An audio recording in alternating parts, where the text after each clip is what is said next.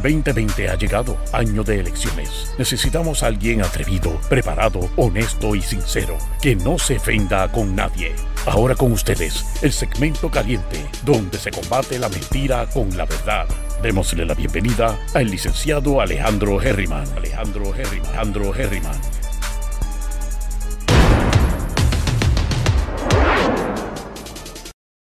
Saludos mi gente, bienvenidos y bienvenidas una vez más a Herriman TV. Son las 4 y 47 de la tarde. Y les tengo aquí unos temas de los más interesantes. No necesariamente son temas de, de verdad, de, de, prisa, de que es para hoy que teníamos que saberlo. Algunas noticias llevan ya corriendo en la prensa alrededor de una semana. Pero son cosas que no he escuchado que se ha, ¿verdad? Se ha mencionado mucho, por lo menos en Puerto Rico. Y algunas de estas cosas me constan de propio y personal conocimiento, así que tengo los pantalones, por decirlo así, de comentárselos a ustedes. Saludos a Michelle Atiles, que ya me dijeron por ahí el pajarito que logró vender la famosa casa. Bueno, el primer tema, el IRS. El IRS son los que cobran, ¿verdad? Los impuestos federales. Le ponen el ojo a la ley 22. Yo quiero hacer un tracto rápido, la ley 22. Eso fue una ley que se impulsó principalmente, eh, si mal no recuerdo, fue por, fue por eh, el PPD, este, con Alejandro García Padilla, si mal no recuerdo. Y finalmente, lo que pasa es que esto lo empezaron a hacer los PNP, vamos a, vamos a hablar bien, empezaron a hacerlo los PNP y cuando entra García Padilla es que finalmente la ley entra en vigor. Es 2012. Veo, veo a Carmen Pérez que está hablando sobre por qué siguen con el tema de Jensen. Carmen Pérez, el tema de Jensen, no sé quién sigue con el tema, excepto yo. No he escuchado esto eh, en la prensa, pero se los voy a traer en el último tema, Carmen. Y una de las razones por lo que lo traigo es porque, mira, usted acaba de reaccionar y eso es lo que quiero, que reaccionen. ¿Sabes por qué? Porque las cosas ilegales hay que destaparlas. Y ya. Así lo veo. Pero Carmen, estate pendiente, no te vayas, que después te voy a, te voy a estar hablando del tema. Ese va a ser el último tema, para, tenerte aquí.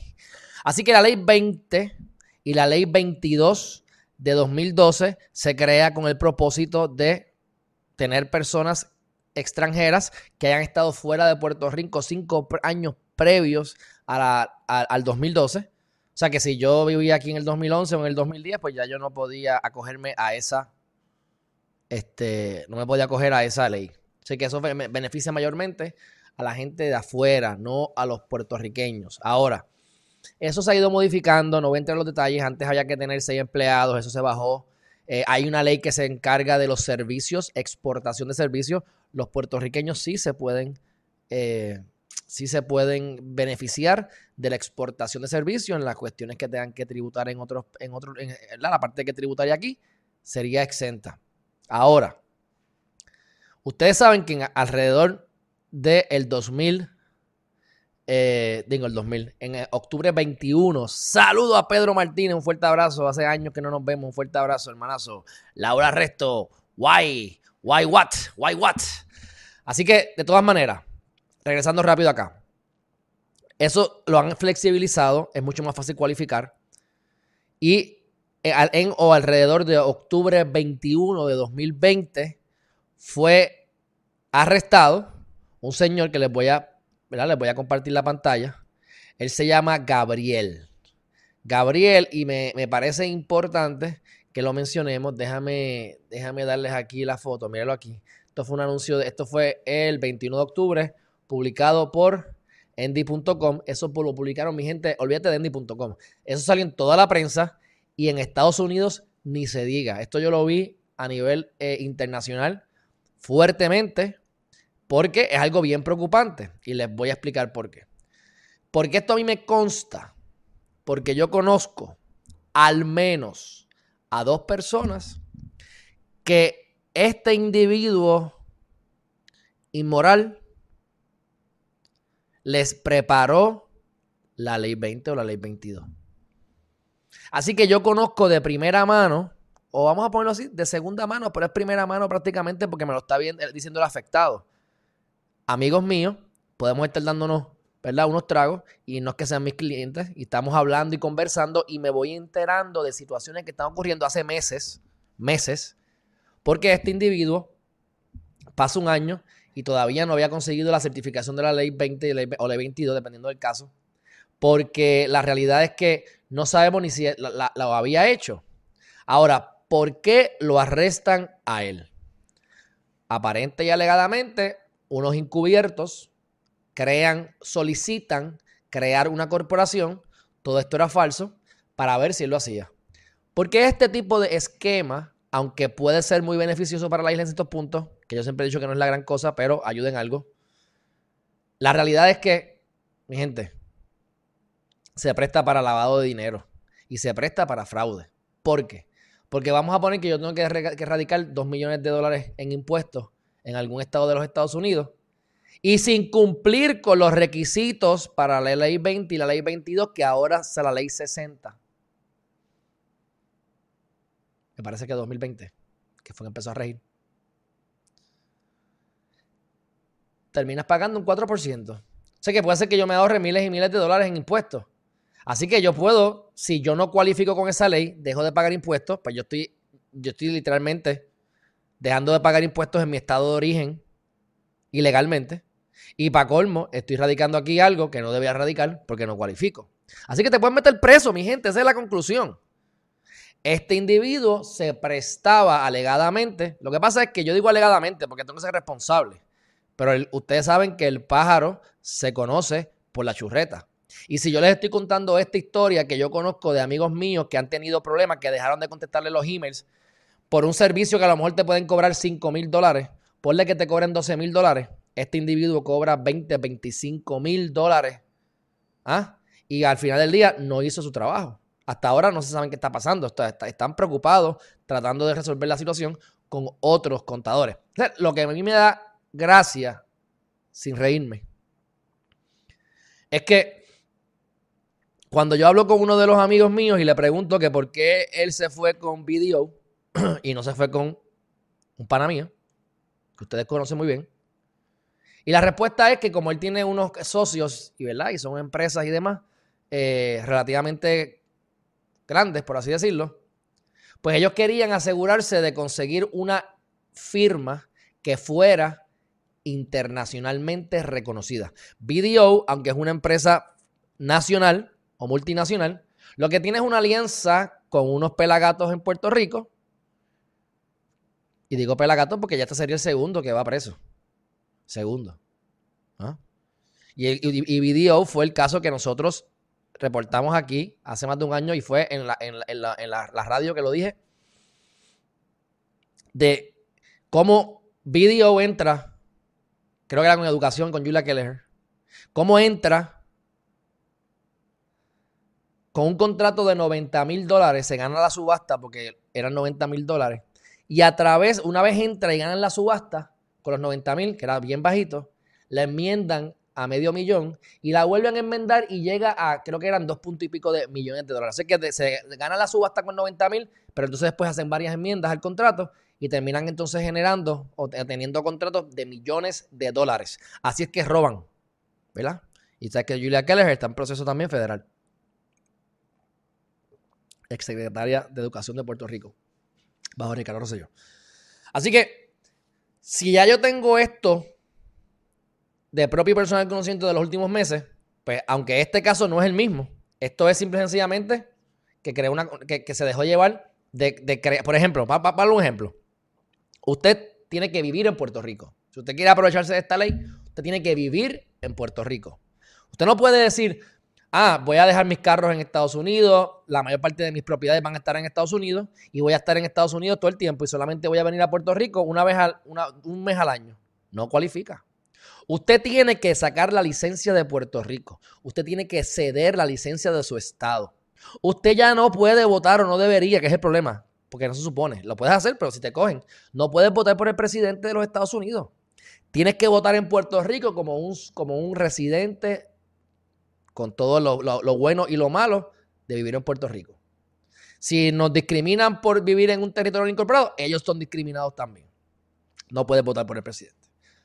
Tienes que votar acá. Y uno de esas dos personas votó en Puerto Rico. Y eso me gustó, me agradó que fuera a votar. Porque le importa. Este, y por cierto, creo que votó por aquí entre nosotros, entre ustedes y yo, creo que votó por Alexandra Lúgaro, que eso me da gracia.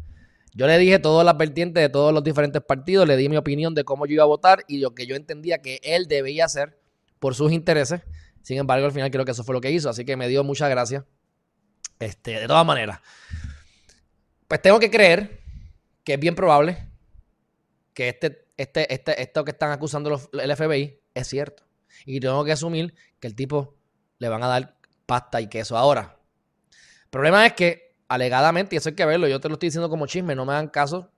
No, no, esto es, esto es especulativo porque esto no me consta, pero alegadamente hay que ver la edad que él tiene, con quienes estudiaron, que no vaya a ser, que supuestamente no hayan fiscales dentro del Departamento de Justicia o jueces en la rama judicial que lo conozcan, que hayan estudiado con ellos. Mi gente, mira, yo estudié, yo me gradué en el 2015, la UPR, clase de Derecho, no, 2014 creo que fue, sí, 2014. Bueno, año 2014 Sí, sí, sí, fue 2014, 2014. En mi clase hay gente de todo tipo. Yo sé, yo sé que en 10, 15, 20 o 30 años van a haber jueces en el Supremo que estudiaron conmigo. Va a haber algún gobernador o alguna gobernadora que haya estudiado conmigo, mi gente. Es bien probable. Ese, ese, ese yo creo que es el fruto o el, uno de los mayores beneficios de estudiar derecho con la gente que te rodea, con los profesores que te rodea y eventualmente en lo que se convierten algunos de los estudiantes. Que solamente pues son personas que, llegan a, posiciones que pueden influenciar, ayudar o desayudar. Así que cuando ya tú tienes una edad como la de él, debe estar en los 50, este, pues puede ser que tenga sus contactos. Y este individuo, Gabriel Hernández, también era eh, representaba la compañía a nivel internacional, creo que para el mercado del Caribe. O sea que no solamente el tipo era, estaba aquí metido, conectado, sino que lo reconocen a nivel internacional bajo la empresa BDO. Así que, luego de que arrestan a este muchachito, luego de que arrestan a este muchachito, la gente se asusta.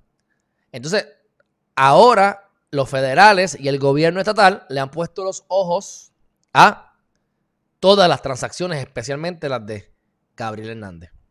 Así que si hay algún cliente que él tuvo, que tienen que haber unos cuantos, que le dieron información falsa, eh, a él a sabiendas, ¿verdad? De que era falsa, para lavado de dinero o lo que sea, pues esa gente pueden estar frita.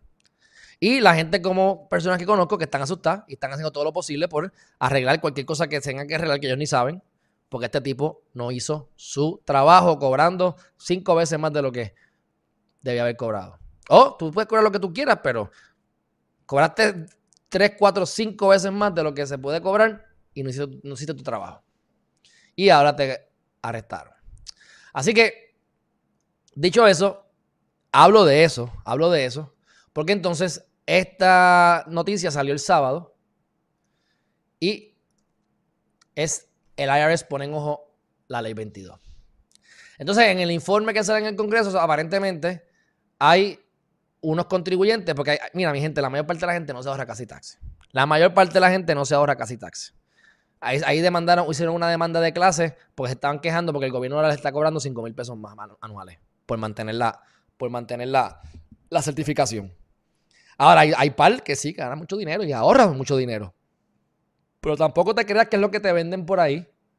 Como dicen paraíso fiscal, que eso, eso hay, en esa, que ustedes saben que yo eh, estoy de acuerdo en casi todo con Eliezer Molina en esas no estoy de acuerdo. Al 100% porque hay beneficios, pero tampoco se crean que esto es que no pagan nada y no tienen que hacer nada. O sea, como que ya tú tienes que hacer ciertas cosas y no es tan fácil que te tuviste que mudar para acá, etcétera, etcétera, etcétera. Pero tiene gente como Gabriel que lo que hacen y dicen es no te preocupes. Tranquilo, papi, mira, deja a tu mujer en Estados Unidos, que se queda allá con tus hijos.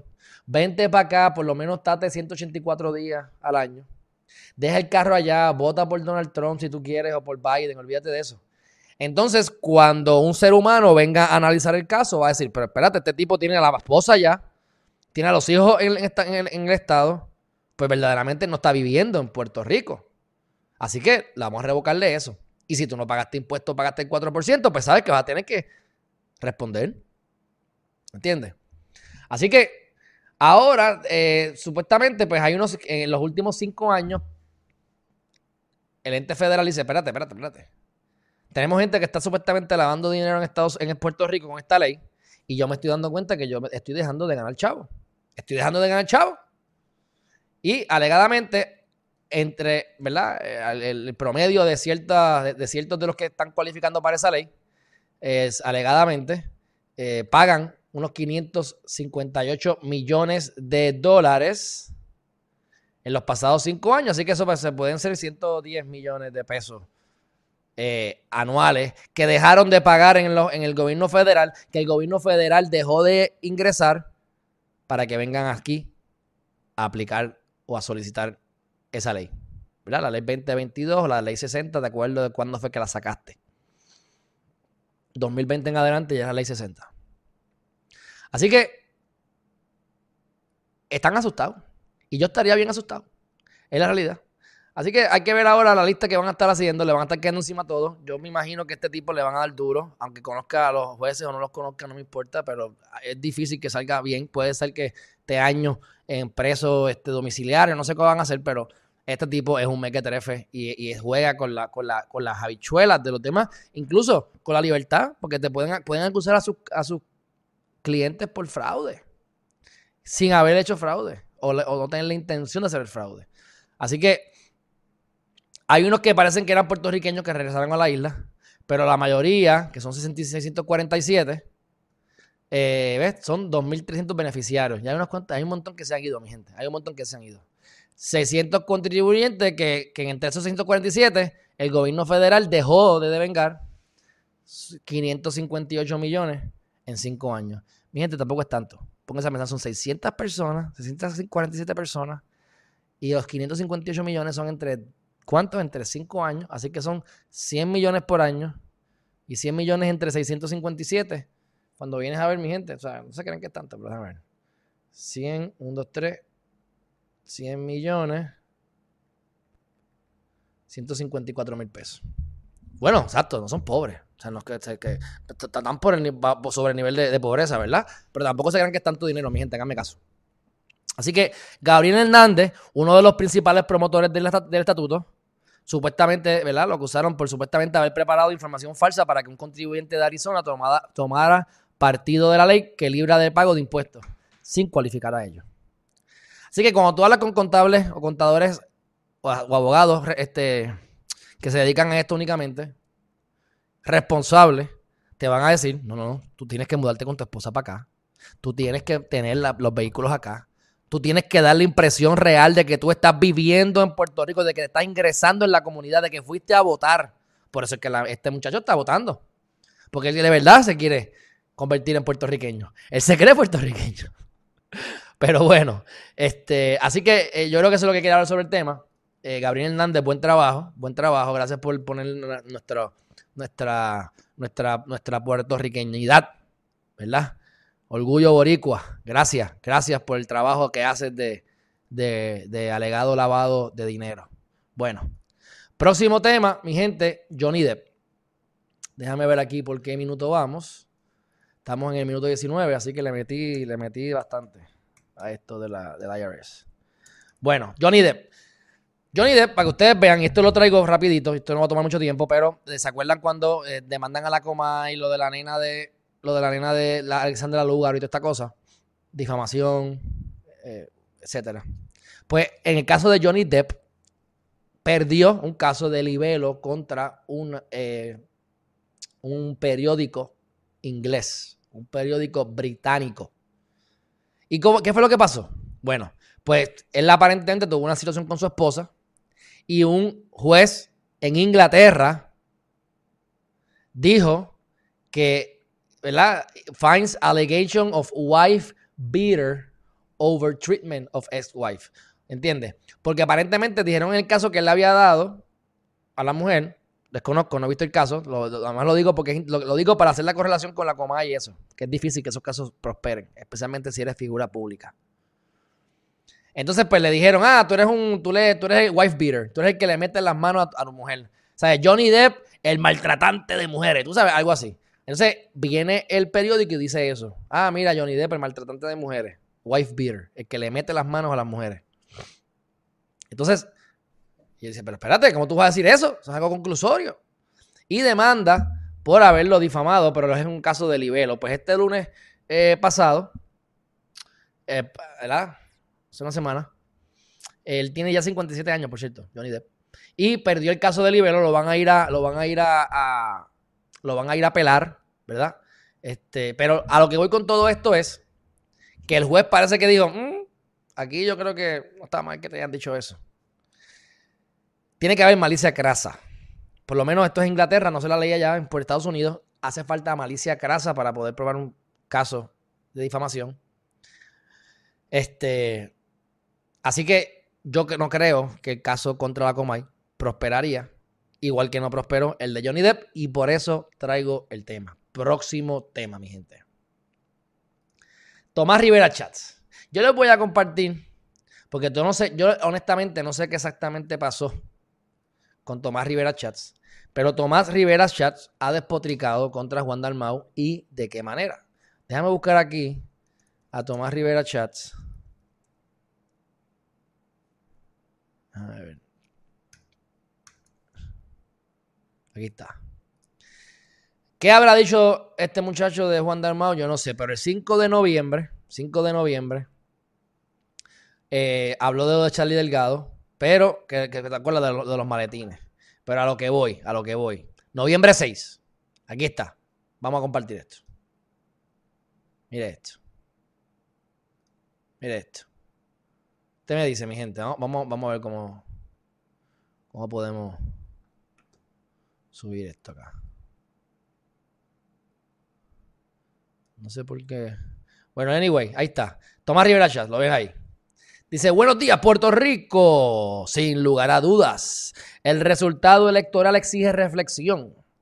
Para todos los actores en la política, el consenso, la buena fe, la franqueza deben ser rectores en la agenda de gobierno que inicia el próximo enero. Hay lecciones para todos. Entonces, ahora viene y dice de Dalmau. Sobre el llamado que hace el compañero Juan Dalmau, me alegra que haya recapacitado. En enero del 2017 se le ofreció presidir una comisión en el actual Senado PNP, bajo las mismas premisas de inclusión y consenso que ahora pregona, y se negó, porque su deber era fiscalizar. Y yo leo esto y yo tengo que decirle que yo le creo. Que tiene cara, tiene cara que Wanda Mau dijo eso, pudiese decir eso. Entonces dice, este, en esa ocasión declinó contrario a la actitud del senador Vargas y José Luis Dalmau, que siendo senadores de minoría, por primera vez en la historia presidieron comisiones en el Senado. ¿Mm?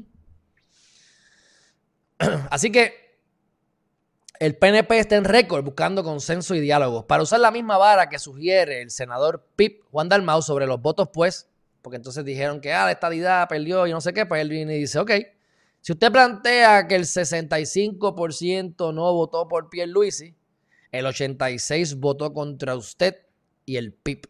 Y el 85 contra el Movimiento Victoria Ciudadana y el otro 68 contra el PPD. Además, el sí a la estadidad obtuvo más del 52%. Sobre esa realidad debemos hablar de consenso, buena fe y diálogo. Bueno, este ahí le dio duro. Entonces vamos a ver el próximo, el próximo que puso él, dos días más tarde. Buenos días, Juan Dalmao. Esto fue cuando, ayer, esto fue ayer, domingo. Tu amenaza de otro verano 2019 tiene tu misma diminuta estatura y la moral de quienes, como tú, patrocinan un narcotraficante y asesino dictador como Maduro. El 86% de los votos en Puerto Rico te rechazó a ti y a tu partido. Si te interesa un cargo, aquí está fuerte. Ah, es malo, todo esto que enseñé por esto.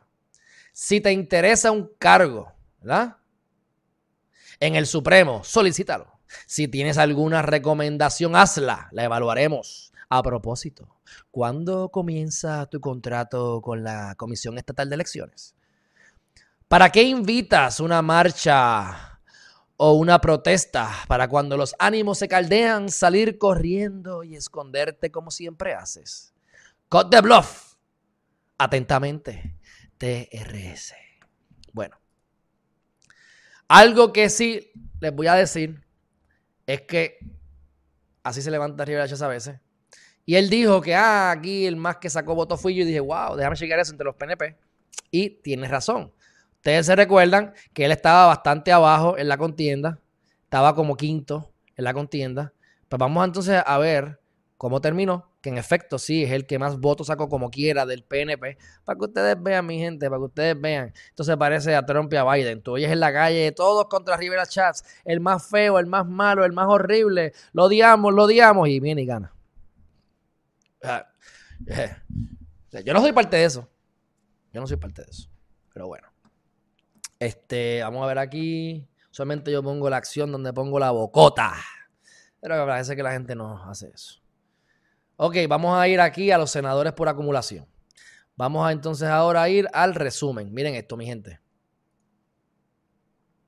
Ahí tiene.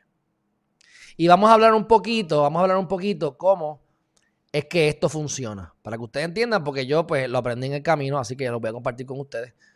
Como les digo, esta es la primera vez que hemos hablado de elecciones 2020, o sea, de elecciones en momentos de elecciones. Así que son cosas que uno va aprendiendo en el camino. En primer lugar, miren aquí Rivera Chats. Sé que tienes a María de Lourdes, a Joan y a Tomás Rivera Chats. ¿Qué pasa? Aquí está el truco de los partidos, beneficios de partidos más grandes que partidos más pequeños. Aquí están todos los que salieron. Por acumulación, tanto, tanto senadores como representantes. Entran 11. Los primeros 11 entran. Los que sean que hayan por partido pueden ser que hayan menos un año que otros. ¿Por qué? Porque como norma general los PNPs y los populares tiran a 6. A 6. ¿Por qué? Porque tampoco te puedes diluir tanto. Y entonces que tengas 100 mil votos entre 5 Tienes entonces que 20 mil por cabeza, no ganaste ningún escaño en la legislatura. Ahora, te enfocaste solamente en un candidato y los 100 mil votos le fueron a un candidato, pues entraste. Que es lo que pasa con el PIB. Porque el PIB entra, pero el PIB trae uno escaño solamente. ¿La? Por acumulación. Porque sabemos que por distrito tienen también. O por, sí, por los distritos. Así que, ¿por qué ella sacó 132 mil votos? Mi gente, porque todos los que rajaron la papeleta le dieron el voto a ella. Sin embargo, en mi papeleta, Tomás Rivera Chats era el último. Te ibas a otro, a otro precinto o a otro distrito y Tomás Rivera Chats era el primero. ¿Por qué? Porque estratégicamente el partido lo pone de esa manera para darle más probabilidades a poder a que ganen la mayor cantidad de senadores o representantes de su partido posible. Así que no había, no había forma de que hubiese más de un PIB, porque eso es lo que había. Así que ella saca 132 mil votos, porque todos los que votaban ahí, esa era la opción. Ella. Tú puedes escoger a uno y la escogiste a ella. Por eso también es que ella no va a ser la presidenta. Porque ella no tiene los votos reales. Cuando tú vienes a ver, tú tienes aquí 76 mil. Añádele 76 mil, son 146. Añádele 61 mil añádele 59 mil. ¿Me, van entendiendo? Y cuando tú sumas todos esos votos, dan más de 132 mil. Mira cómo funciona. Así que, en efecto, sí le pasó a Villafaña. Y esa es la manera en que funciona. Ahora, vamos a ver con los primeros 11. 1, 2, 3, 4, 5, 6. Uf, entró, gracias a Dios. 7, 8, aquí está. 9, 10, y aquí viene el chismecito. Aquí está el chismecito. Mira el chismecito aquí. Keren Riquelme y Aníbal José Torres. Gracias a Dios. Bueno, gracias a Dios no. Mira, primero que todo, déjame no meter a Dios en esto, porque esto es un, decir trillado. Mira, ya tienes ahí que el 100% de los votos.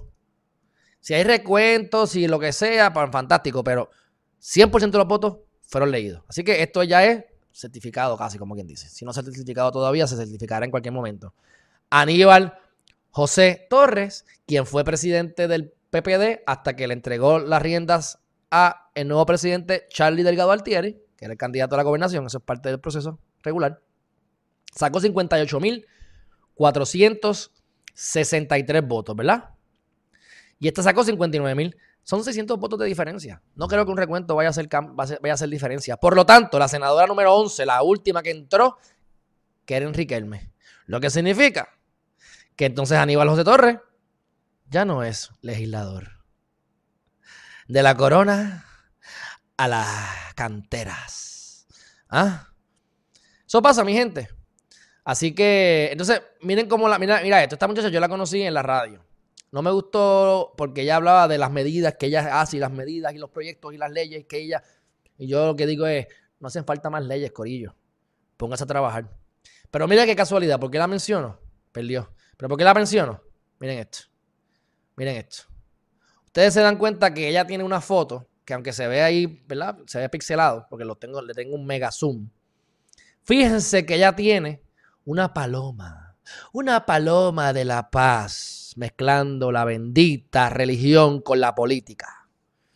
¿Algún otro candidato que ustedes vean aquí que tenga un fifí, un pipí o una palomita en la foto? Búsquenla, porque no hay ninguno. Mira, mira, nadie, nadie, nadie, nadie. Mira, ni, ni Joan Rodríguez Bebé con el flow de derecha conservadora religiosa y no tiene eso. Buen trabajo, Joan. Me gusta que te mantengas así, que es lo que ella quiere vender, que ella no va a mezclar la religión supuestamente. Estaremos detrás de ella para eso. Y espero tenerla en el programa pronto. Así que, mira eso. Mira eso. O sea, y esto lo digo, ¿sabes por qué lo digo? Porque para mí que eso es inmoral y es ilegal. Pero casualmente, el no vidente, kickbacks, ya está, está preso. Bueno, está bajo fianza, pero ya ustedes saben, lo arrestaron. La otra con la, con, la, Biblia debajo del alzobaco, ¿quién era? Tata Rivera, Tata Milagro, Charboniel. ¿Mm? María Milagro Charboniel.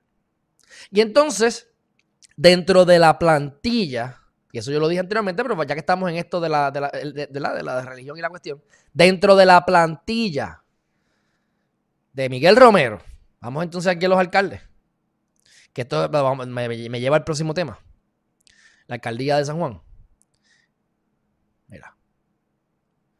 Yo lo que quiero que ustedes vean, que esto, es que para que esto es un resumen. Déjame ver aquí si yo puedo. Aquí está, perfecto. Déjame ir a San Juan para ver los, los legisladores municipales, que quiero repetirlo, por si acaso que hay gente que no lo vio. Eh, miren aquí, ¿Qué es esto? No, pero esto es otra cosa. Alcalde, alcalde, ¿qué pasó aquí?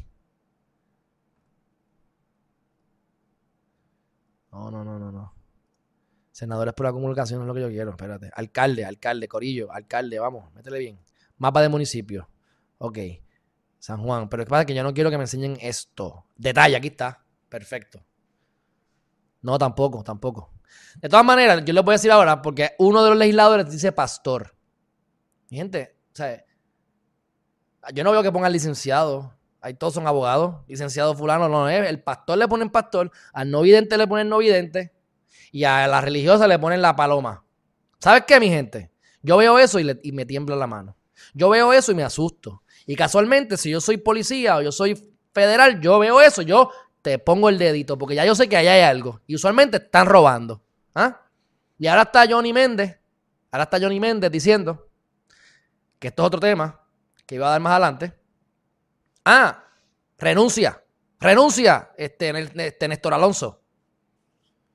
Tenga cuidado, Johnny Méndez. Que dicen que vienen más arrestos por ahí. Pero bueno. Yo lo que quiero ver es la papel. Ah, eso es lo que yo quiero ver, la papeleta. Déjame entonces ver voto. Déjame meterme aquí. Espérate, déjame meterme aquí. Voto. Voto 2020 para, para que ustedes vean, porque es que lo quiero, para que vean la papeleta. Míralo aquí. Eh, papeletas. Papeleta. Aquí no enseñan cómo votar. No, pero yo quiero la papeleta modelo. Papeleta modelo. ¿Dónde está la papeleta modelo, Corillo? ¿Sería la misma CE? Papeleta modelo, aquí mismo. Ok, mira ahí. Vamos entonces a San Juan. Alcalde. Ahí está. Míralo aquí, llegamos. Miren esto, mi gente. ¿Qué dice ahí? ¿Qué dice ahí? ¿Qué dice ahí? Pastor Moisés Carraquillo. Dime quién más hay. ¿Dónde dice licenciado? ¿Dónde dice maestro, profesor? Pero pastor sí.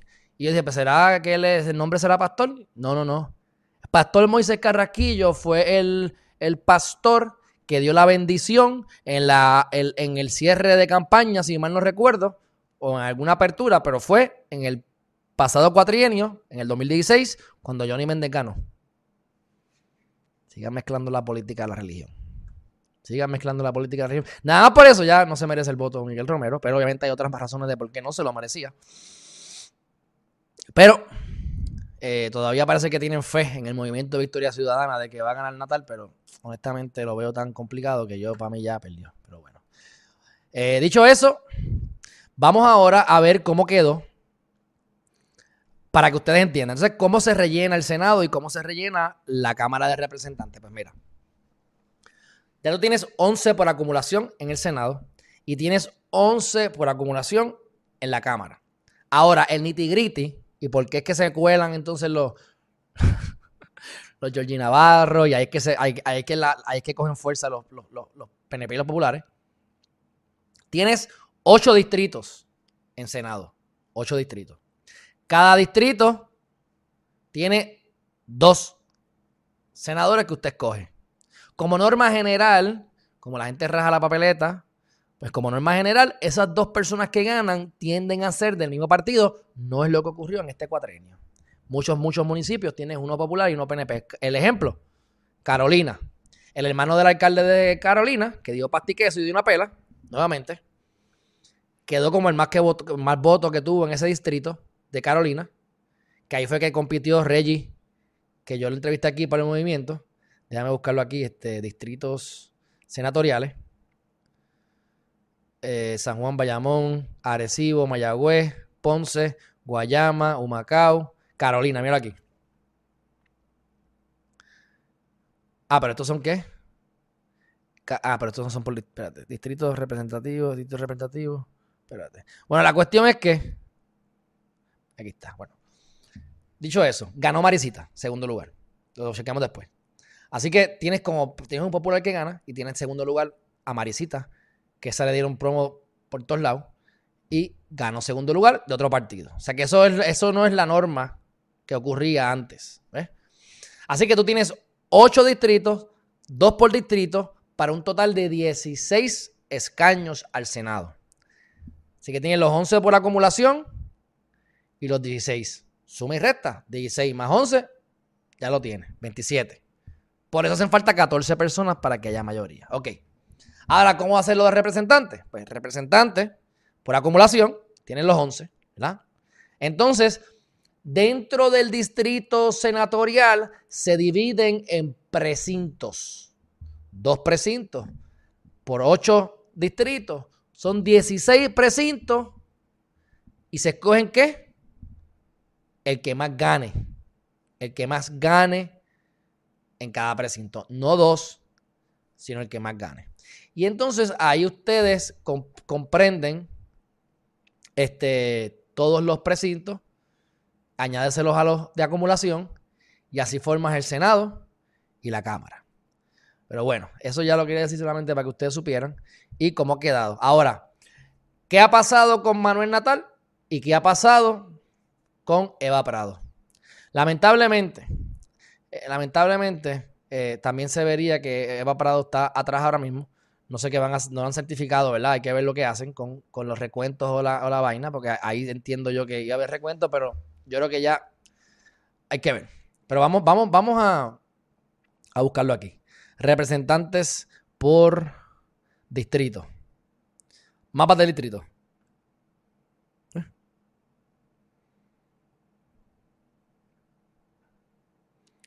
Aquí está. Este era, aquí fue que yo voté. El 3. Míralo ahí. Ok. Aquí tiene.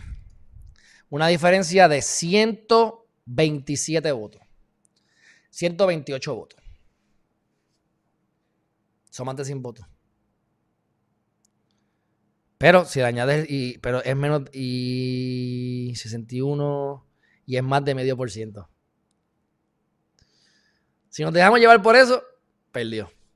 Pero hizo buen trabajo, Pero wow, Juan Oscar Morales está más fuerte de lo que yo esperaba, pero nuevamente es porque la gente raja la, raja la, raja la cuestión, tú sabes, raja la papeleta. Así que eso es lo que pasa. Pero dicho eso, mi gente, pues, todavía no sabemos. Ahora, vamos a entrar ahora un poquito más a lo que es Estados Unidos.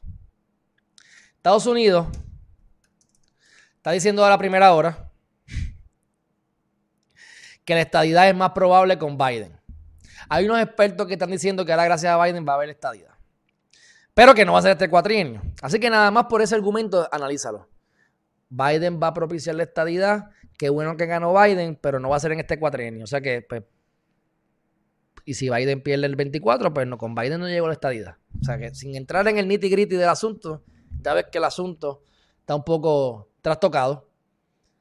Pero tenemos que recordarle, número uno, que la estadidad no llega a través del Ejecutivo, la, la estadidad llega a través del Congreso. Promesa es una ley que lo tiene que modificar el Congreso. Y simple sencillamente Endy.com lo que está haciendo es dándole eh, foro a Biden porque simplemente lo endosaron. Así que los demócratas aumentan los impuestos. Si nosotros somos Estado, hay que añadirle unos impuestos adicionales. Y hay dos maneras de que se puedan añadir. Y esto es debatible, pero yo digo mi opinión. O tú le añades un impuesto federal a la mayor parte de las personas, porque aquí vemos personas que pagamos eh, impuesto federal, pero no son tantos, ¿verdad? Pero los hay, los pagan. Pregúntale a cualquier médico por ahí si no paga impuestos federales. Y entonces, o el impuesto federal se le pone por encima al estatal y el estatal deja de generar tanto dinero y el contribuyente paga un poco más o lo mismo. Esa es una manera. O sea, ¿quién se va a ver, quién se va a ver perjudicado? El Estado. El ELA, el Estado Libre Asociado de Puerto Rico, estaría generando menos ingresos porque parte de ese por ciento se le va a ir a los federales. Esa es una forma de hacerlo.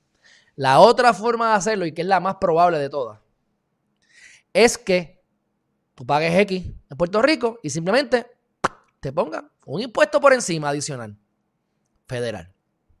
Si ese es el caso, mi gente, Puerto Rico se convertiría en el estado, siendo estado que nos conviertan en estado, más de mayores impuestos en toda la nación. Tenemos la ley contributiva más complicada y más ineficiente, por lo menos la más complicada prácticamente del mundo. Y la cambian dos y tres veces al año. Con un impuesto adicional seríamos también la más cara. ¿Tú crees que la gente no se va a ir? Ese es el problema. Ese es el problema. Que queremos ponerle a los estados mayores impuestos para que los ricos paguen.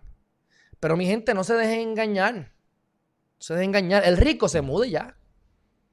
El pobre se, tiene que quedar en el estado.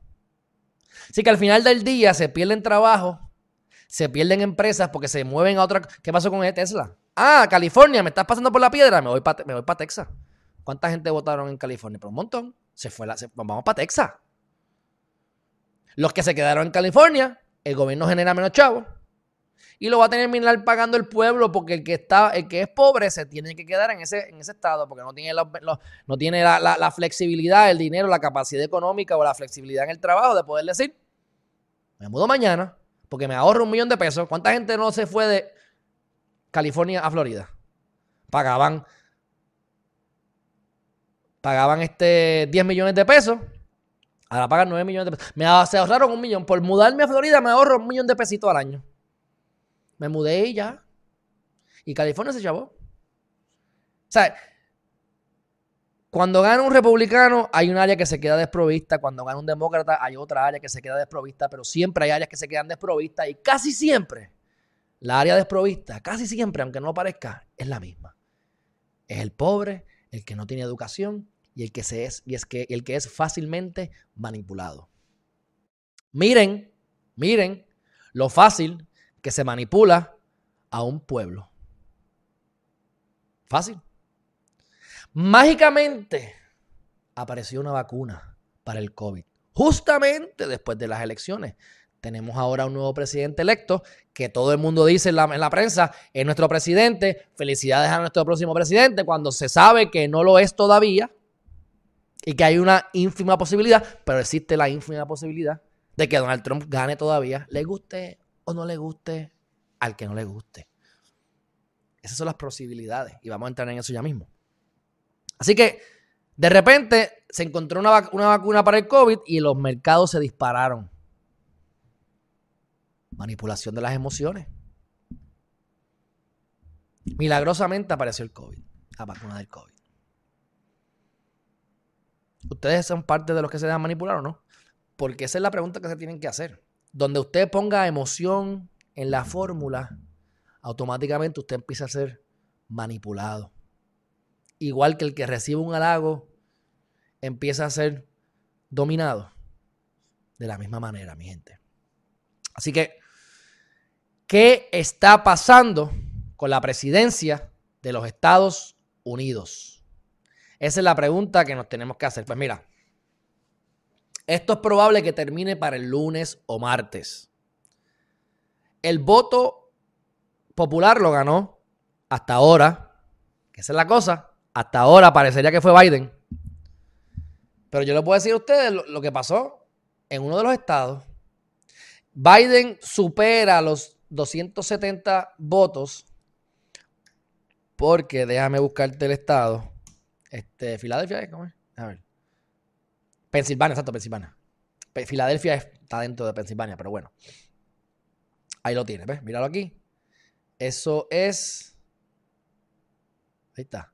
Pensilvania. Si vamos entonces aquí a Show All States, está aquí, ¿verdad? Ok. Hay una diferencia de cuántos votos hay, dice, de 50 mil votos, 40 y pico mil votos. Ok.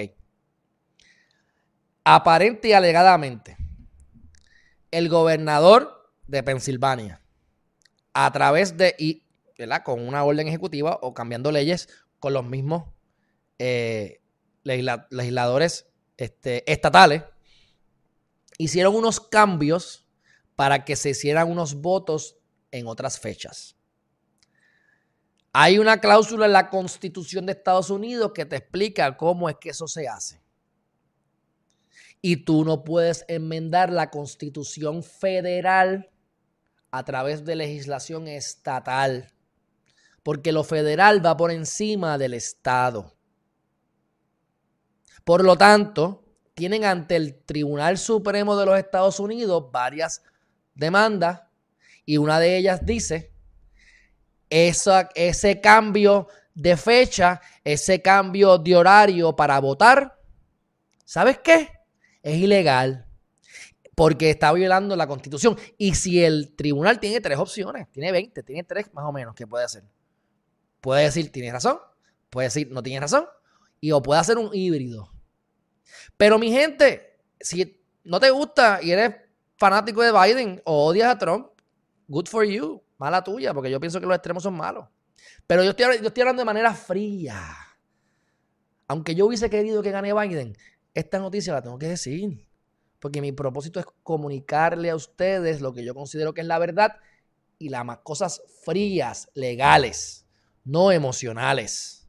Porque esto ustedes lo aplican en su vida personal y van a tener más éxito. No pueden estar mezclando las emociones, ni pueden coger las cosas personal, ni pelear por ningún político. Tú no les importas a ellos y todos, la mayoría tienen sus esqueletos en, la, en el closet.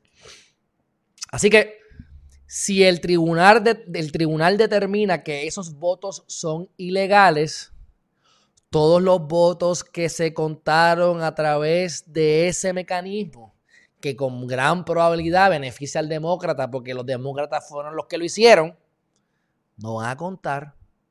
Y eso puede causar que Pensilvania lo gane Donald Trump. Y ahí tú tienes alrededor de 26 votos. ¿Ah? Tendrías que bajarle, mira, tienes 20. Y 91 reporting. Así que ahí automáticamente bajas 20, que no estarías en los 270, y le aumentas 20 a Donald Trump. Y entonces, alegadamente, están ocurriendo otras cosas en el estado de Arizona. ¿Ves? Parecidas, casi algo, algo, no es lo mismo, pero hay un recuento. Aquí sí que está cerrado, miren esto, en Arizona. En Arizona hay un recuento automático, me parece. Te digo ahora. Mira, 1.644 y 1.627. O sea, la diferencia es de apenas 17 mil votos. Un conteo de nuevo con ciertas cosas que pudiesen determinarse ilegal, también pudiesen hacer que eso cambie. Y ahí tienes 11 votos más. Y estamos hablando mi gente, de lo popular, electo por el pueblo. Los delegados están ahora en el proceso de determinar esos votos. Puede ganar Donald Trump. Esa es la realidad. Y quiero que ustedes vean en estos momentos, porque esto es cada cuatro años, quiero que ustedes vean cómo la prensa busca la manera de manipular. Hasta Fox está diciendo que va a ganar Biden. Lo importante es que digan, como muchos dicen, la proyección es que va a terminar siendo Biden el ganador.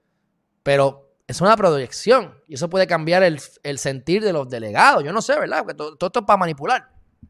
Pero la realidad es que esto no ha terminado y hay una posibilidad, aunque sea bajita, de que gane Donald Trump. Eso es lo que yo quiero decir. Y ya incluso Donald Trump está hablando de que va a, salir otra vez, como va, ¿cómo es? A, correr como presidente para el 2024, si pierde esta. Pero bueno, eso es lo que está pasando con la presidencia de los Estados Unidos. Eso es lo que está pasando en Pensilvania. Y ya no se pongan tan, tan, tan emocionales, Corillo. No se pongan tan emocionales. Entonces, ya hablamos de Johnny Méndez. ya se acabó el tema. Ya, ya dijimos cómo se manipula un pueblo. Ya dijimos de Johnny Méndez y de, y de Néstor Alonso que le dio el ultimátum, pero que tengan cuidado que no le vayan a verificar a él la, la, la, la verdad, las oficinas a Johnny Méndez, porque aparentemente aquí toda esta gente roba con un esquema bien estúpido, tú sabes, que, ya todo el mundo lo tiene medido, no roben más así, tú sabes. Son unos de verdad que es lo que es lo que es la avaricia. Total, no se ganan tanto chavos, mi gente. Te ganas como 4 mil pesos al mes como legislador limpio. Y entonces después viene y te ganaste 2 mil aquí, 2 mil allá, son 7 mil pesos, mi gente. Son menos de 100 mil pesos. O ponle que te ganaste 100 mil pesos. Vas a ir preso por 100 mil pesos al año. Ah, Dios mío, qué gente más ignorante. Pero bueno, eso es lo que tenemos como eh, senadores. Así que ahora esperemos que con esta nueva camada de senadores y de legisladores general, representantes de los otros partidos, hagan una diferencia y se puedan unir en consenso. Y vamos a ver qué está pasando. Bueno, último tema. El último tema. Estamos aquí al minuto 53. Ok, Carmen, ¿estás ahí todavía? No sé si estás ahí, pero mira, que ya le gustó mucho cuando hablé de, de Jensen Medina Cardona. Vamos a hablar de Jensen Medina Cardona y va a ser algo rápido. Y esto lo vamos a hacer en varias ocasiones. Pero vamos a enfocarnos hoy. ¿En qué? En el celular. Yo quisiera que ustedes piensen esto. El celular de Jensen. Hace meses atrás le encontraron alegadamente un celular a Jensen en su celda. ¿Verdad? Yo les digo a ustedes que a mí eso me estaba bien raro. Porque no me parece, o sea, me parecía una estupidez. Si yo soy su abogado, le meto, le meto un macanazo. Para que, sea, para que sea más bruto, más inteligente de lo que es. ¿Tú sabes qué le pasa? Me estaba raro que hiciera eso. Y causalmente era cuando se estaba deliberando lo de la fianza, lo iban a sacar bajo fianza y de repente, ¡boom! cayó este revolú. Para que ustedes vean cómo el sistema mismo está podrido. Entonces, yo estuve buscando. ¿Alguno de ustedes ha encontrado una querella? La, el departamento de corrección le hizo una querella por tener celular. ¿Ha habido alguna vista administrativa en los últimos nueve meses sobre traer ilegalmente por el joyete un celular?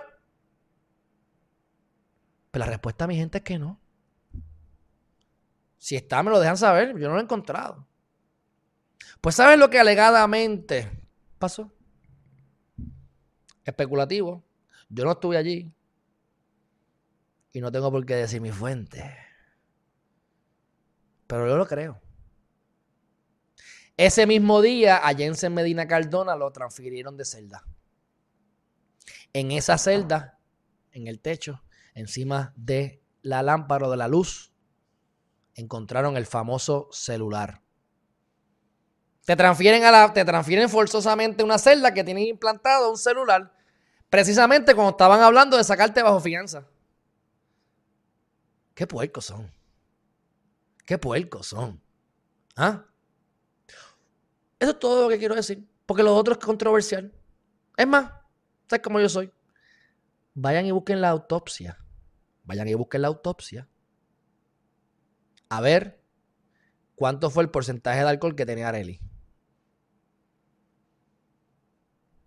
Un poco más y era intoxicación. Si no lo era ya. ¿Eso justifica? No, no justifica nada. Simplemente son elementos. Elementos. ¿Qué revólver, qué pistola, qué arma de fuego utilizó Jensen Medina Cardona? Averigüen. Averigüen. Y averigüen cuántos otros casos de asesinato han habido con ese tipo de pistola. Yo les dije a ustedes que no se veía claro el video. Y se veían forcejeando. Puede ser una probabilidad que en el forcejeo se zafó. ¿Qué tipo de pistola él tenía? Él tenía una pistola que el gatillo era blandito. Y a lo mejor con ese forcejeo, cuando el, jalón que ella hace, ahí fue que, provocó el disparo. ¿Justificado? No. Si lo hizo, que vaya preso. Pero hay muchos elementos. Esa es la diferencia entre 99 años, 3 años, 8 años, 15 años. Es una gran diferencia. Pero mantengámonos en el tema principal y con esto termino. Y el celular. ¿Dónde está la querella?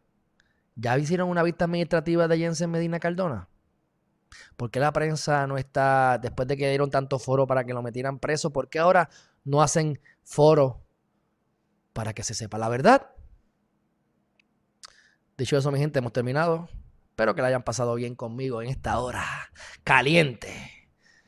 Saluda a Yasmín González Camacho, a Laura Resto. Carmen Pérez se tiene que haber ido. Saludos. Vamos a ver por aquí. Red Knox, ¿qué está pasando, hermanazo? Espero que estés bien. Carlos Pagán, Pastor Menta, Roger, que dice aquí, los muertos votan.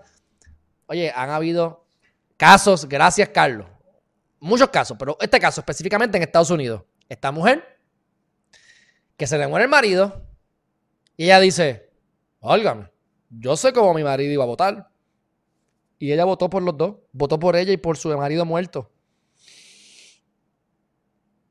Eso puede ser balanceado para la izquierda o para la derecha, o sea, puede ser demócrata o republicano, pero para que ustedes vean la cantidad de fraude y cosas extrañas que ocurren, mi gente. Así que, dicho eso, saludan el Manuel. A ver quién más por aquí. Alegría del mar. Está soplando para que gane Trump. Qué bueno, qué bueno. A mí, a mí, yo, yo, yo voy a Trump, pero mi, mi, proyección era que mi predicción era Trump y quería que ganara Trump y quiero que gane Trump, pero a última hora, mi gente, ¿qué importa? Y yo les voy a explicar por qué. Cuando, van a, cuando vas a romper una organización a quien tú arrestas el eslabón más fuerte o el más débil, por el, cieguito, Créeme, seguido te está trabajando, le pasaría. Ahora, Chris Meli, saludo, Chris Meli, Calara Ivette, Juvencio González, Kyla Tiles, ¿qué pasa? Doris Melo, ajá, estás aquí de nuevo, qué bueno, qué bueno. Está elegante esa foto ahí, profile picture. Ok, y el último tema que, no, que me, lo voy, me lo voy a sacar de la manga, mi gente. Este va a ser el tema improvisado. ¿Por qué demonios a mí me importa a última hora quién gane las elecciones? Porque los empresarios se adaptan a las necesidades. Si te tienes que mudar, se mudan. No importa lo que ocurre en la economía, el empresario creativo se adapta y ejecuta. Y va a salir adelante.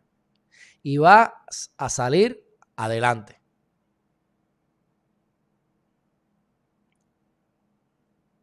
Ellos no te van, ni Biden ni Donald Trump te va a solucionar los problemas. Ni Pierluisi, ni Alexandra Lúgaro, ni Manuel Natal, ni Miguel Romero, ni Tomás Rivera Chats, ni María de Lourdes. No lo van a hacer. Hay unos, tienen unos, unas responsabilidades, tienen unas funciones dentro del gobierno que si la hacen bien, facilitan, engrasan la rueda de la economía para que los ciudadanos aprovechen de ella. Pero no van a hacer el ejercicio por ti, no van a hacer tus abdominales, no van a hacer la dieta por ti. Tú tienes que comer saludable. Tú tienes que crear tu rutina, tú tienes que hacer ejercicio, tú tienes que buscar para adentro cuáles son tus talentos, qué yo voy a hacer que me apasiona, cómo yo puedo buscar la manera de ser feliz. ¿Mm? Eso es lo que tienen que buscar. Y eso no lo va a resolver nadie, ni tu madre, ni tu padre, ni tus hijos. Eres tú. Así que empiecen a introspeccionar, empiecen a ser responsables por sus actos. Y con eso les voy a compartir entonces el post que publiqué hoy, que estoy sumamente contento con, con la persona que me está ayudando, con Carlos, porque de verdad que este es un trabajo brutal. Déjame, como que este fue un carrusel que salió hoy. Vayan allí a mi Instagram y denle like y share y compártelo y hagan todas esas cosas. Aquí está, mira, dice así. Dice, si tienes éxito, es por ti. Si fracasas, es por ti. Esto es un carrusel que tú lo que haces es que con el dedo, con el mismo dedo, tú le das y se, va, y se va sliding. Aquí no se va a ver porque estoy en la computadora. Bueno, se ve un poquito, sí, mira, se ve un poquito. Ok. Si tienes éxito, es por ti. Si fracasas, es por ti. Si eres feliz, es por ti, mi gente. Si estás triste, es por ti. Si vives bien es por ti y si vives mal es por ti. Los culpables no existen. Tienes que hacerte responsable de tu vida. Asume la responsabilidad total de ella. Somos co-creadores, mi gente. Seamos responsables de todo lo que ocurre a nuestro alrededor. Crear una extraordinaria vida o una vida extraordinaria depende de ti. A ver, María, mira qué lindo el sensei. Ah, Herriman TV, para que se suscriban acá. Entonces yo lo que hice fue que me levanté esta mañana y escribí esto. Eres responsable de todo lo que te sucede. Cuanto más rápido lo aceptes, más rápido modificarás tu entorno, causando que tus alrededores propicien la obtención de tus metas y adquieras un sentido de bienestar personal en todas las áreas de tu vida. Tu éxito depende de ti, mi gente. Y yo por lo menos hablo de esto con conocimiento de causa, porque es lo que he hecho en mi vida y me ha dado resultados. Enfocarme en lo que yo quiero, en lo que me gusta, seguir mi instinto y crear mis alrededores de manera tal que fomenten y propicien esa meta. Un ejemplo de esto lo es la dieta. La dieta. Si tú no quieres comer mantecado, te digo la solución. No compres mantecado. O sea, tú le vas a comprar mantecado a tu esposo porque lo quieres engordar, pero tú no vas a comer mantecado. Pues te voy a decir algo. Cada vez que tú le sirvas mantecado a tu esposo, o cada vez que tu esposo se come el mantecado de frente tuyo, tú vas a estar más propensa a, a comerte el mantecado. Se te va a hacer mucho más difícil, si no imposible, mantenerte sin comer mantecado porque tienes el mantecado de frente. Yo no tengo Coca-Cola en mi casa. Tengo agua. No tengo jugos en mi casa. Porque si me compro un jugo, me voy a tomar el jugo de manzana que me gusta, pero no voy a tomar jugo porque eso es azúcar, eso es malo, negativo, fuchicaca. Así que yo tengo en mi casa lo que yo como. Yo me gusta el mantecado de dulce leche. Ahí no tengo. Porque me lo voy a comer como me lo he comido. Así que, ¿qué estás haciendo para propiciar tu entorno? ¿Quiero playa? Tengo playa. ¿Quiero, eh, qué sé yo, correr rápido? Pues tengo que rodearme con corredores. ¿Dónde están los corredores? Y hacer que el lugar donde tú estés propicie tu éxito. Antes, con todos los revoluces que habían en mi casa, era un poco difícil concentrarme. Yo me tenía que ir a la oficina a trabajar hasta las 9, 10 de la noche porque no quería estar en mi casa porque el ambiente no me lo permitía por muchas razones. Ahora yo no quiero salir de mi casa o de mi apartamento. Porque me encanta mi apartamento.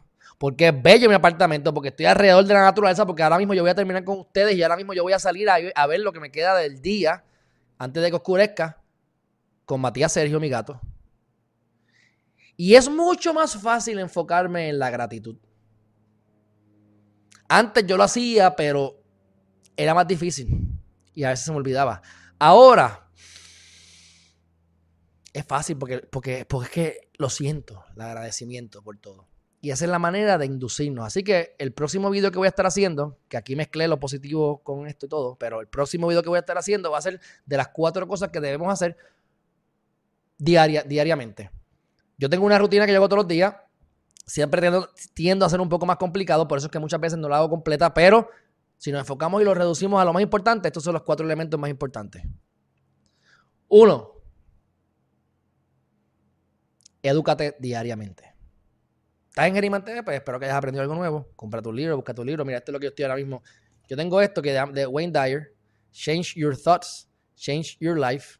Yo lo que hago es que abro, lo abro lo loco, pap, y entonces leo lo que hay ahí, que es una, es eh, pensamiento buenísimo del Tao. Excelente, pero bueno, eso es una de mis, de mis formas.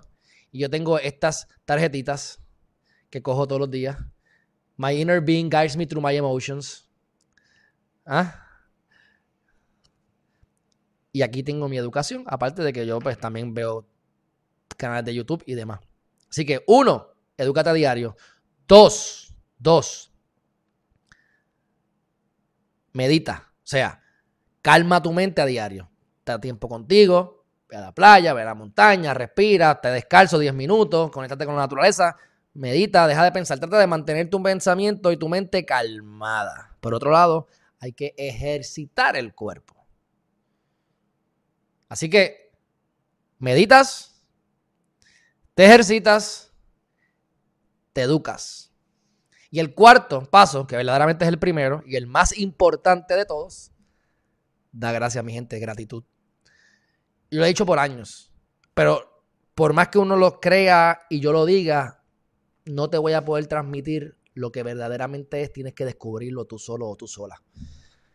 Yo decir gracias porque estoy trabajando menos y estoy ganando más. Gracias porque tengo la capacidad de enfocarme en mí. Gracias porque mi apartamento siempre está limpio. Gracias porque tengo gente que me quiere. Gracias porque tengo un gato que es buena gente y me acompaña y está de lo más saludable. Gracias porque tengo vecinos que me quieren y se van en la semana y regresan el fin de semana. Así que estoy en paz de lunes a viernes y después tenemos bebé viernes a domingo. Gracias. Oye, tengo a Melvin que se mudó al frente mío. Ustedes no se creen que nos vamos a caminar casi todos los días. Ahora tengo a alguien que me acompaña por ahí. Esta mañana me. Además, esta mañana pasé por allá y me, me, tomé café y desayuné en su casa. Y después arranqué para acá a trabajar. Gracias por eso. O tantas cosas que, pues, si tú te induces y te induces a enfocarte en eso, en eso, es bien fácil hacerlo eventualmente. Pero yo sé que no es fácil hacerlo de, por sí. Necesitas práctica. Así que agradece. No es que, no es que, no es que dediques un minuto de agradecer por las mañanas y un minuto. Es que durante el día, si tú te sientes mal, sepas quiero que sepas que ese sentimiento negativo que tienes dentro de ti está creado por ti, es independientemente de lo que tengas afuera. Yo me di cuenta, en el caso mío muy particular, que puede ser que yo a las 9 de la mañana, a las 10 de la mañana no me sienta bien. ¿Qué sé yo? Por ejemplo, un ejemplo. Oye, como que no me siento cómodo, me tengo estrés, ¿qué me pasa? Y ahora con este relojito yo estoy siempre al tanto con eso. ¿Entiendes? Pues yo me di cuenta que, ah, contra, que hoy me siento mal, porque tengo un problema con, qué sé yo, tengo un problema eh, en el trabajo, o tengo un caso desagradable, o tengo problemas con la familia, o lo que sea. Y tú te crees que es por eso, pero yo me di cuenta con, con los meses, con los años, estudiándome arduamente, que yo podía tener todo bien y como quiera me sentía mal. Yo me podía ir de viaje y como quiera a las 9 o 10 de la mañana me sentía como incómodo, me sentía como estrésico y, no sé a qué. Puede ser exceso de cortisol, puede ser qué sé yo lo que sea, puede ser simplemente un mal hábito o no estar alineado contigo mismo. Al yo darme cuenta que lo que yo, cuando yo tenía algo que no me gustaba y me sentía mal y yo adjudicaba el sentirme mal con esa cosa que tenía que hacer o que me había pasado, al darme cuenta que no tenía que ver con eso, porque el día que tenía todo perfecto como quiera, me sentí igual, me di cuenta que era yo, que es en mi mente. Así que cada vez que a mí me pasa eso, yo digo, gracias porque me di cuenta. Esto está en mi mente. Así que gracias, papá Dios, por todo lo que tengo y empiezo a pensar en lo que les dije. Gracias porque tengo esto, gracias por la, por la piscina, gracias por la playa, gracias. Y se me quitó el mal sentimiento. Así es, mi gente. Así es. Cuando yo hablo con gente, cuando yo hablo con gente, por ejemplo, de, de los panic attacks. Bueno, yo no creo que a mí, bueno, yo no sé. Yo no sé si a mí me ha dado un panic attack en mi vida. por lo que yo he visto gente que describe, yo creo que cuando chiquito tuve varios lapsos de que me dio algún tipo de panic attack. Pero como yo siempre, eso, porque yo entiendo que no me ha dado, si es que me ha dado en principio, es porque cuando yo me siento que me, sentía lo que, esas veces que yo he pensado que eso pudiese ser un panic attack, ¿qué es lo que yo he hecho? Respirar. Ya. Mira, yo tengo aquí, yo miro esto. Yo miro esto. Y dice, tiene eh, el corazón en 90. Yo respiro 10 segundos, me bajo 80. Respiren. Tenemos que aprender a respirar. Lo que va a quedarse con nosotros hasta el último momento de nuestra vida es nuestra respiración. En el momento en que dejemos de respirar, nos morimos. Así que tenemos que aprender a respirar para oxigenarnos, para sentirnos bien, para refrescarnos. Así que, mi gente, enfóquese en la cosa importante y en los cuatro puntos. Gratitud, educarte diariamente, ejercítate tu cuerpo, calma tu mente, medita, haz ejercicio, edúcate y agradece. Mi gente, hemos terminado. Un fuerte abrazo y nos vemos pronto. Nos vemos pronto. Bye bye.